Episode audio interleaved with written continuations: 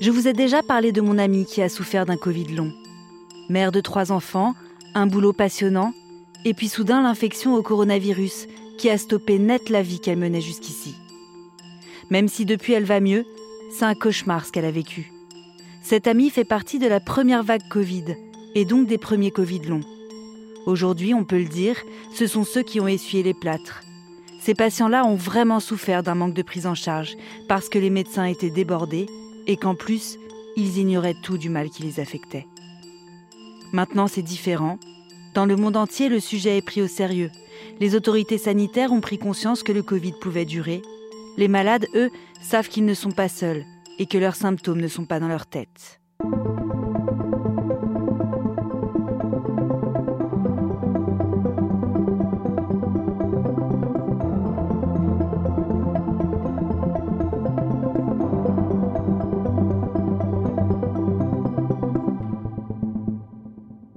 Je suis Éléonore Merlin, journaliste à RTL, et vous écoutez Symptômes. Un podcast qui donne la parole à des médecins confrontés un jour à un cas mystérieux, à des symptômes parfois jamais vus ailleurs. Ils ont douté, ils ont parfois eu peur de ne pas y arriver, ils ont mené une véritable enquête pour guérir leurs patients, et c'est cela qu'ils vont nous raconter. Dans la première partie de ce podcast, consacré au Covid long, le docteur Olivier Robineau nous a justement raconté comment il avait pris en charge ses premiers patients atteints de symptômes persistants, un peu à tâtons, sans trop savoir ce qu'il pouvait faire. Dans ce second épisode, il va nous raconter les progrès de sa prise en charge alors qu'il a ouvert une consultation dédiée à l'hôpital de Tourcoing, où il exerce en tant qu'infectiologue.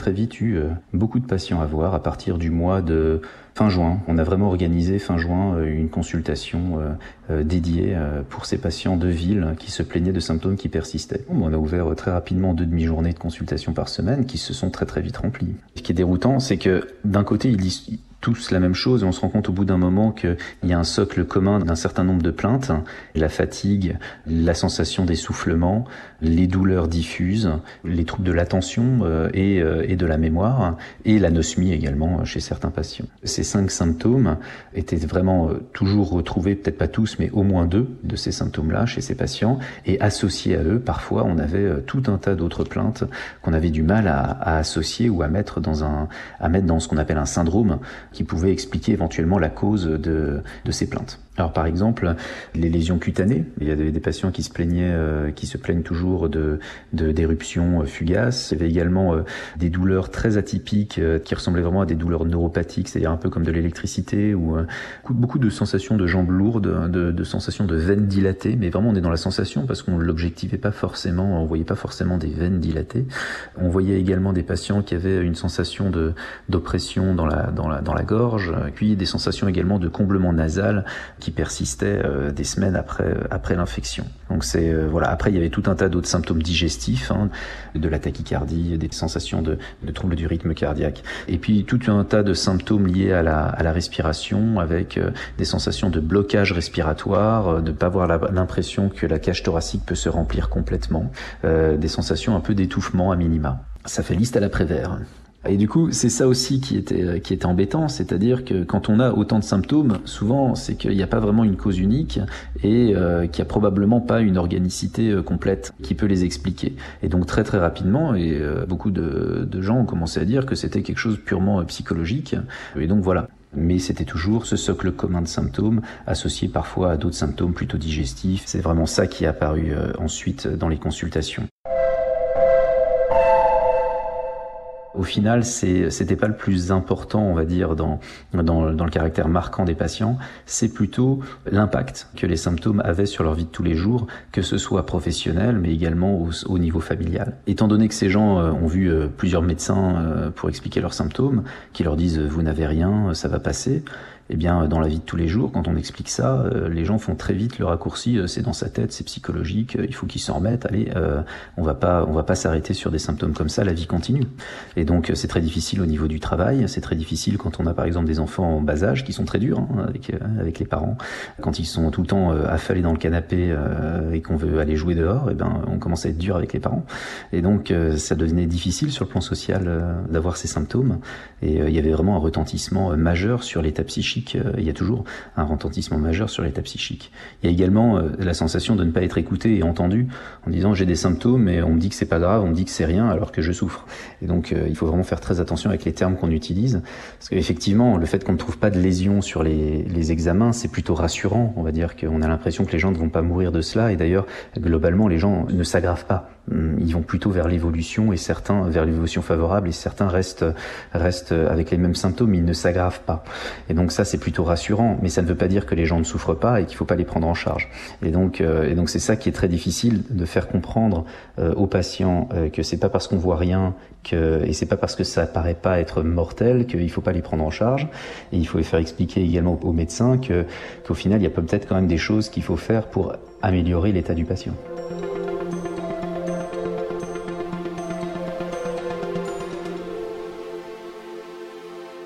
Parmi ces choses à faire, le docteur Robineau pense à la rééducation ventilatoire, avec des kinésithérapeutes notamment. Dans la première partie de ce podcast, il nous avait expliqué que ça avait bien fonctionné sur un patient Covid long très éprouvé par la maladie. L'infectiologue a son carnet de rendez-vous plein et il décide de proposer ce traitement de façon systématique.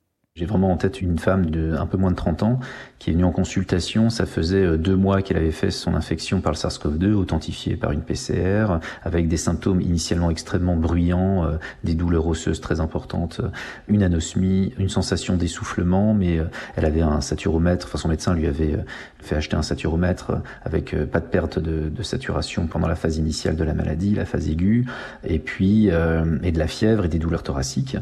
Et puis euh, les sensations de blocage respiratoire et euh, les, euh, les, troubles un peu des troubles un peu digestifs à type de ballonnement abdominal ont persisté pendant pendant près de deux mois. Et donc elle a elle a été vue en consultation à ce moment-là et on lui a dit bah écoutez dans tous les cas on vous fait un bilan mais par principe on va vous on va quand même vous faire faire de la rééducation ventilatoire. Vous avez suffisamment d'arguments pour dire qu'il y a probablement un syndrome d'hyperventilation. Et un mois après elle était transformée. Elle n'était pas encore au mieux de sa forme mais elle était elle était vraiment transformée.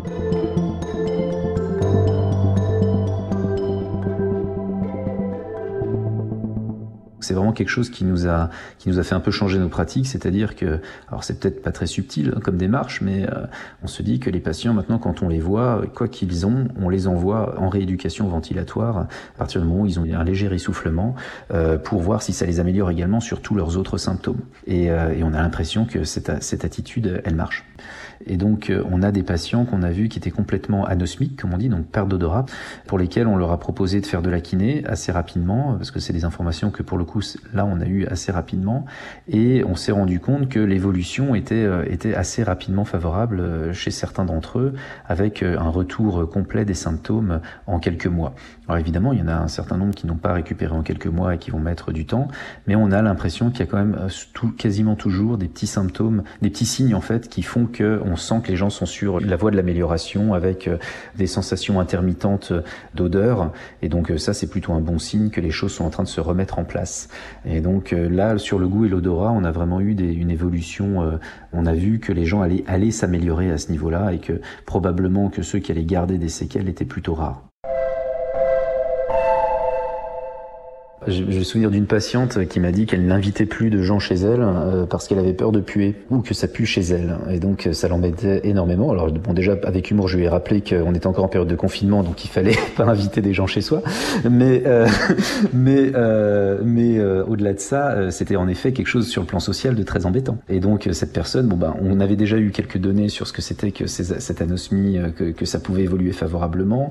Et donc d'abord c'est de, de la ça passe vraiment par de la réassurance et d'expliquer que ben, ça va revenir progressivement, qu'il faut se forcer à sentir des odeurs et que ça va revenir. Et, cette patiente, en effet, au final, elle, elle a récupéré le goût et l'odorat de manière, de manière très progressive, mais, mais complète en, moins d'un an. J'ai une autre image en tête d'un patient, pour le coup, une histoire assez amusante, d'un patient qui avait été hospitalisé, qui avait eu besoin d'oxygène, et en fait, en relisant le courrier d'hospitalisation, je ne vois pas l'information est-ce qu'il avait été, est-ce qu'il avait perdu le goût, l'odorat ou pas.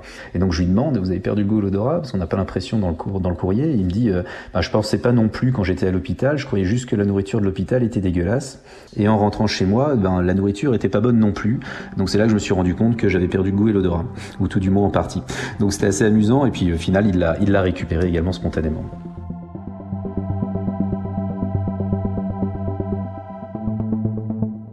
Ça fait du bien d'avoir quelques succès au beau milieu de cette crise sanitaire. La rééducation ventilatoire, qui permet de réapprendre à respirer correctement, permet de diminuer un grand nombre de symptômes, comme la fatigue et les douleurs musculaires. Quant à la rééducation du goût et de l'odorat, elle fait aussi ses premières preuves. Mais ce n'est pas tout. Le docteur Robineau est en train d'observer autre chose sur la guérison des patients Covid long. Plus ils sont pris en charge tôt, plus vite ils guérissent. Les patients de la première vague sont arrivés euh, pour les premiers euh, trois ou quatre mois après leurs symptômes euh, et la plupart plus de six mois après le, début de leurs symptômes. On a vraiment l'impression que ces patients-là mettent plus de temps à remonter la pente, comme si leurs symptômes sont un peu enquistés. Mais ça, ça s'explique aussi très bien. Les, rééducateurs connaissent très bien ces phénomènes. C'est que plus on prend en charge une problématique qui nécessite de la rééducation tardivement, plus on a du, mal à le faire remonter. Ce d'autant qu'il y a probablement également des, phénomènes psychologiques qui se sont rajoutés, de l'angoisse, de l'anxiété liée à la maladie, euh, qui, je le répète, ne sont pas la cause des, symptômes et qui, en fait, entraînent encore plus de difficultés à sortir, à sortir de l'ornière. Euh, depuis le mois de mars, euh, avril dernier, où en fait on a commencé à prendre en charge les patients euh, de la, on va dire de ce qu'on appelle la deuxième vague, les patients qui ont été infectés à partir du mois d'octobre, novembre, décembre, janvier, février, et qui en fait sont venus peut-être un peu plus tôt à l'hôpital que ceux de la première vague, qui ont été orientés en consultation un peu plus tôt, et du coup on a pu commencer les explorations pour éliminer des pathologies graves et leur proposer directement de la rééducation ventilatoire, par exemple, pour ceux pour lesquels on pensait que c'était vraiment important. On a pu le faire très tôt, beaucoup plus tôt que les patients de la première vague. Et on a vraiment l'impression qu'on a eu une, une efficacité nettement, nettement meilleure en prenant les gens en charge mais ça, on est vraiment sur l'intuition clinique. Il faut encore des, données euh, euh, scientifiques pour démontrer tout ça.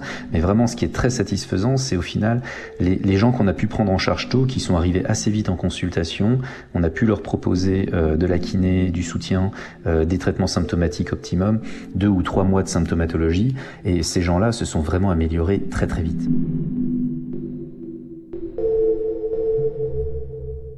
Deux vagues Covid et plusieurs mois plus tard, le docteur Robineau a maintenant un peu de recul et obtient de meilleurs résultats qu'au début avec ses premiers patients. Pour lui, cette crise doit maintenant permettre d'avancer sur un sujet qui lui tient à cœur, la prise en charge des syndromes post-infectieux. Pour ce qui concerne euh, la prise en charge des patients Covid, que ça va, à mon avis, changer sur le long terme, c'est euh, probablement une prise de conscience plus importante de tout ce qui est syndrome post-infectieux, une nécessité de les explorer et de rechercher en fait leurs causes, euh, quelles qu'elles soient inflammatoires, dysimmunitaires, psychologiques, pour essayer de mieux comprendre ces phénomènes que l'on connaît depuis très longtemps, mais qu'on n'a pas vraiment euh, suivi de manière très solide sur le plan scientifique. Les syndromes post-infectieux, donc déjà le premier c'est la fatigue euh, après une infection virale, et les infections virales qui donnent ce symptôme de fatigue très important de manière caricaturale, c'est les infections à CMV et EBV. Donc le BV c'est ce qui donne la mononucléose infectieuse, la maladie du baiser que tout le monde connaît. déjà à l'adolescence euh, ça, peut fatiguer énormément, mais si vous l'attrapez à l'âge adulte, euh, il y a des gens qui sont en arrêt maladie pendant six mois hein, pour justement la, uniquement la fatigue. Et le CMV, c'est un virus de la même de la même grande famille. Après, on a euh, des, syndromes post-infectieux également après, notamment des infections grippales, où on peut avoir des, des conséquences un peu sur le long terme, avec des atteintes notamment des nerfs, qui, notamment une paralysie faciale ou des choses comme ça, qui peuvent apparaître après une infection virale euh, initialement pulmonaire euh, et, on peut garder en fait une, une, séquelle de type paralysie faciale. Ça se voit avec la grippe, ça se voit avec tout un tas d'autres virus. Et donc euh, il faut profiter de cette crise pour comprendre tous ces phénomènes que l'on connaît, pour lesquels d'habitude on dit aux patients ça va passer, pour lesquels on voudrait pouvoir pouvoir améliorer les symptômes pour, pour que les patients se sentent mieux plus vite après ces épisodes viraux ou bactériens qui entraînent des symptômes qui persistent. Ces symptômes existaient par le passé, existent de manière de manière hypertrophiée actuellement avec le Covid, mais euh, les symptômes post-infectieux, ce sont des, choses que l'on connaît depuis très très longtemps, qu'il faut évidemment le, remettre en avant. Bon après, ça, ça j'ai envie de dire, pour le patient, ça lui fait une belle jambe. On dit, bah oui, vous connaissez ça, mais au final, vous n'arrivez pas à m'expliquer pourquoi, à quoi c'est dû. Voilà, mais c'est plutôt une remise en question plutôt du, de nous médecins et chercheurs, où en fait, il faut réussir à, à développer euh, des, des, axes de recherche et de, et de, prise en charge de ces symptômes polymorphes que, dont les patients se plaignent après une infection. Et c'est pas une, question uniquement d'infectiologue pour le coup. Probablement même qu'on euh, est vraiment annexe à la prise en charge de ces patients-là. C'est vraiment une prise en charge holistique hein, avec euh, euh, tout un tas d'intervenants pour les cas les plus sévères.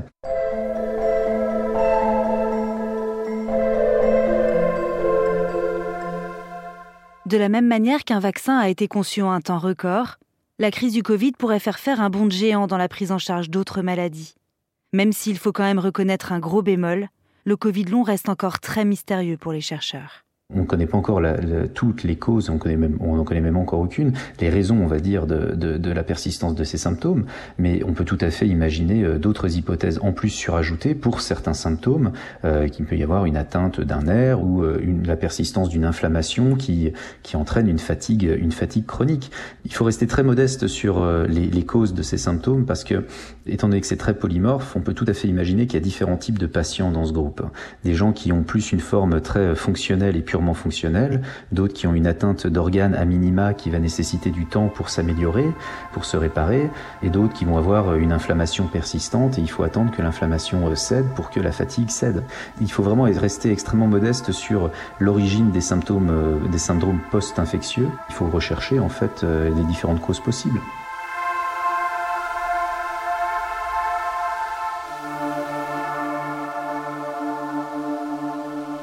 Qu'il faut savoir, c'est que en consultation euh, de post-Covid, on va dire qu'il y a 10% des patients pour lesquels on trouve des lésions du Covid initial qui peuvent expliquer une partie de leurs symptômes. Par exemple, au final, des gens qui avaient quand même une atteinte pulmonaire au scanner qui était importante, des gens qui ont euh, finalement, on leur découvre une atteinte cardiaque euh, qui peut expliquer une partie de leurs symptômes.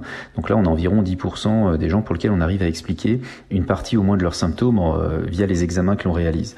Après, il y a environ 10 ou 15 autres des patients pour lesquels on, fait, on met en, évidence d'autres diagnostics. Et donc on dit effectivement vous avez fait une Covid, euh, mais de manière parallèle vous avez probablement fait autre chose. Alors est-ce que ça a été favorisé par ou pas, ça on ne sait pas, mais en tout cas on arrive à trouver euh, un autre diagnostic. Et donc là c'est plutôt c'est plutôt sympa parce qu'on peut euh, parfois trouver un médicament à proposer.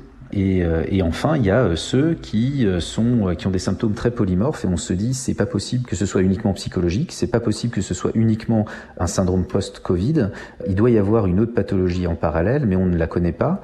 Et en, en situation normale, on peut expliquer ça assez simplement aux patients en disant eh bien vous avez un certain nombre de symptômes qui peuvent être associés à une maladie, par exemple une maladie auto-immune, mais pour l'instant on n'a pas assez d'arguments pour poser ce diagnostic. Sauf que là, il y a une notion un petit peu d'urgence qui s'est rajoutée en disant oui, mais c'est peut-être mon Covid. Est-ce que c'est mon Covid Est-ce que c'est ça la cause? La, volonté de la volonté de vraiment euh, à trouver une réponse immédiate à quelque chose. Est-ce que je suis Covid long? Hein, Les gens ils disent ou pas. Et donc il y a cette notion un peu d'urgence qui apparaît que l'on ne retrouve pas dans une situation normale en dehors d'un contexte épidémique.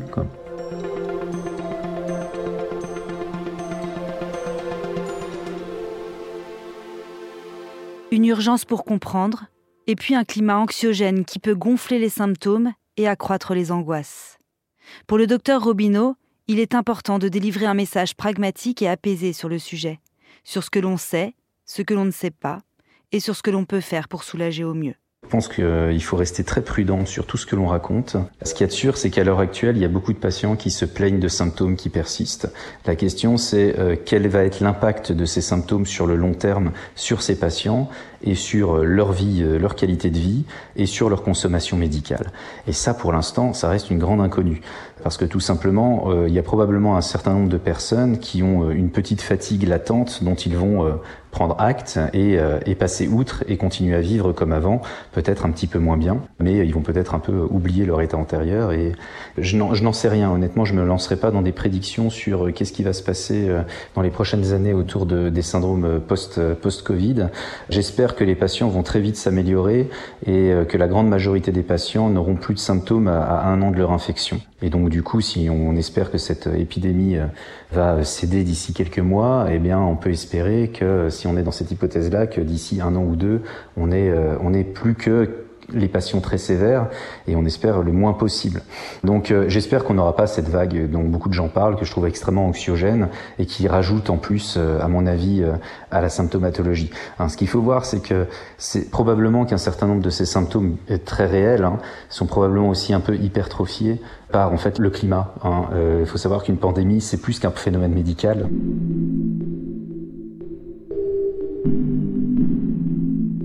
C'est avant tout un phénomène social et euh, qui entraîne également euh, des troubles psychologiques que l'on a de manière consciente ou inconsciente, mais à tous, hein, à tout le monde. Hein. On a eu tous été démoralisés, on a tous eu des, des moments un peu durs pendant cette période, et donc euh, il faut vraiment voir les choses dans leur globalité, plus que dans l'infection par le virus qui entraîne des symptômes qui vont durer des, des lustres et qui vont entraîner un phénomène de santé publique majeur. Je pense qu'il faut, il faut regarder les choses de manière très pragmatique et organiser évidemment la prise en charge des patients le mieux possible dès maintenant essayer de les absorber le, mieux possible dans notre système de soins, et puis, euh, et puis euh, voir les choses comme elles, comme elles se déroulent, parce que parce qu'on peut rien dire sur, on peut rien dire euh, à moyen terme, c'est certain. Il faut, il faut expliquer. Hein, vraiment, il y a vraiment un gros travail d'explication auprès des patients et auprès des médecins sur ce que l'on sait comment les patients évoluent, comment on a l'impression qu'ils évoluent, pour rassurer les, rassurer les patients et pour qu'ils vivent mieux leurs symptômes et pour que de fait les symptômes disparaissent le plus vite possible. Parce que vraiment le fait de, de bien vivre, de vivre le mieux possible ces symptômes, eh bien euh, ça, ça favorise en fait leur disparition. Euh, ça c'est très très clair. Et donc il est très important d'être d'être le moins alarmiste possible, de proposer les choses de manière factuelle et aussi de savoir dire je ne sais pas. C'est-à-dire que dans cette crise on a eu beaucoup trop d'affirmations sur tout un tas de, de, phénomènes, etc. Et en fait, la base de la médecine, c'est quand même l'incertitude. Et donc, euh, il faut travailler sur comment faire appréhender cette incertitude aux patients. Et ça, les meilleurs euh, pour cela, les mieux placés pour cela, ce sont les médecins généralistes qui connaissent, euh, qui connaissent beaucoup plus d'incertitude que nous, au sens où ils voient les patients alors qu'ils ont des symptômes un petit peu, un petit peu bizarroïdes, un peu dans, c'est vraiment le, le commun de leur activité, de ne pas avoir forcément des diagnostics francs tout le temps, et donc de savoir jouer avec l'incertitude et faire comprendre que bah, on ne sait pas forcément, mais on soulage, euh, on prend en charge, on prend acte et on soutient. On est loin d'avoir euh, trouvé la prise en charge optimale. On a trouvé des solutions euh, qui, euh, qui, permettent d'améliorer au moins partiellement les, personnes et pour un certain nombre totalement. On a encore beaucoup de choses à, faire et à comprendre. On a aussi beaucoup de choses à faire sur l'organisation du soin pour que les gens soient pris en charge le plus vite possible parce que c'est vraiment quelque chose de clé à, à, notre avis dans la prise en charge, c'est que les gens bénéficient d'une écoute et d'une prise en charge le plus rapidement possible. Voilà ce qui reste à faire, c'est comprendre au mieux les, les, les déterminants et puis améliorer la rapidité de prise en charge, c'est à mon avis les deux points majeurs sur lesquels on doit travailler. Beaucoup sont sortis de l'épisode post-Covid à un an, ça c'est vraiment, la, bonne nouvelle. Après, euh, et ce qui est encore plus positif, c'est que je répète que je travaille à l'hôpital et donc les patients qui arrivent jusqu'à notre consultation sont des gens qui ont déjà été vus par des médecins traitants et donc c'est probablement les plus symptomatiques. Donc probablement qu'il y, a, plus de gens qui présentent des symptômes post-Covid que ceux qu'on voit en consultation, mais ce sont des symptômes beaucoup moins importants et qui doivent disparaître euh, très simplement sans avoir à faire euh, tout un tas d'examens et ils sont pris en charge en ville de manière optimale. Donc le fait que même nous, en consultation hospitalière, on voit que les gens s'améliorent, bah, c'est très bon signe pour toute la population.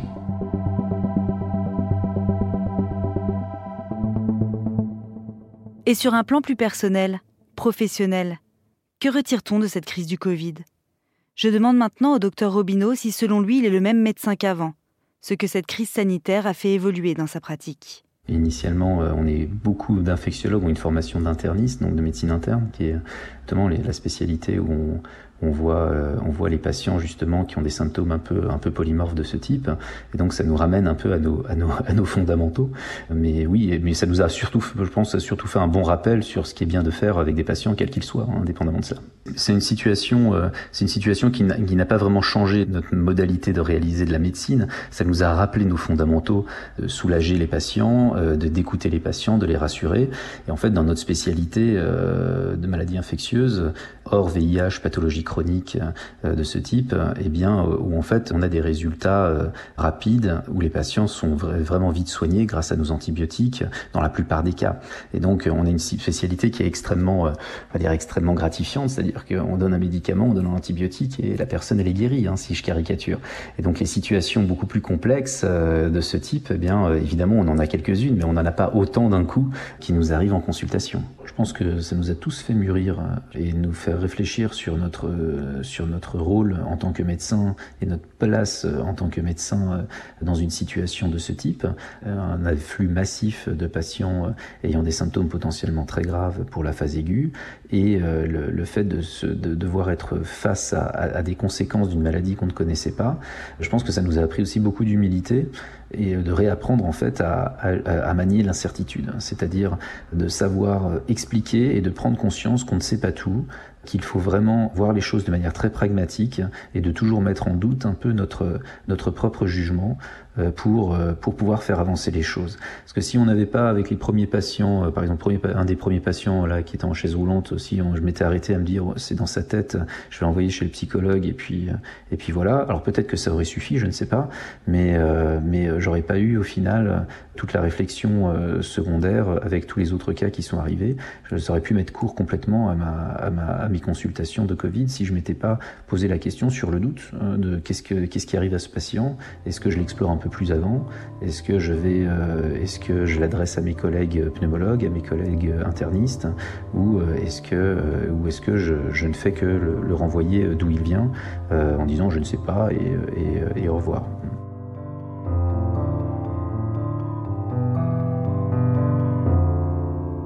Pense que ce que cette crise m'a apporté, et surtout la, prise en charge des syndromes post-Covid, ça m'a apporté plus d'expérience dans euh, l'explication des maladies, de la gestion de l'incertitude et de faire comprendre aux patients des situations complexes où même nous n'avons pas toutes les réponses. Et à mon avis, c'est fondamental dans notre métier de savoir aborder euh, ce genre de situations euh, qui sont sporadiques en général, mais qui sont massives dans un contexte épidémique. Donc je pense que ça m'a énormément appris dans la relation médecin-malade qui est la base de notre métier. Je pense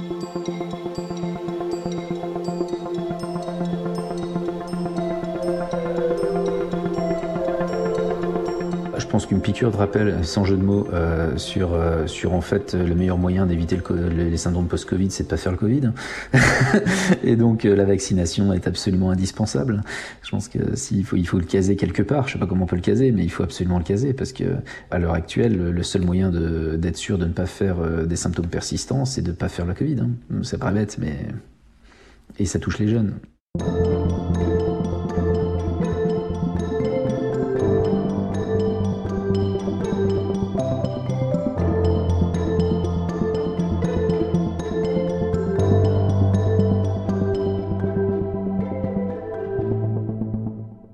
Selon une étude citée par l'Organisation mondiale de la santé, 30% des personnes infectées ont des symptômes qui durent au-delà de 9 mois. Et oui, même les jeunes adultes et les enfants qui ne souffrent pas d'autres pathologies sont concernés, rappelle l'OMS. On ignore encore beaucoup de choses sur ce Covid long, mais le témoignage du docteur Robineau nous montre aussi qu'on progresse. Merci d'avoir écouté la seconde partie de cet épisode de Symptômes consacré au Covid long. N'hésitez pas à nous dire ce que vous en avez pensé en nous laissant un commentaire et découvrez les autres épisodes sur l'application RTL, rtl.fr et toutes nos plateformes partenaires.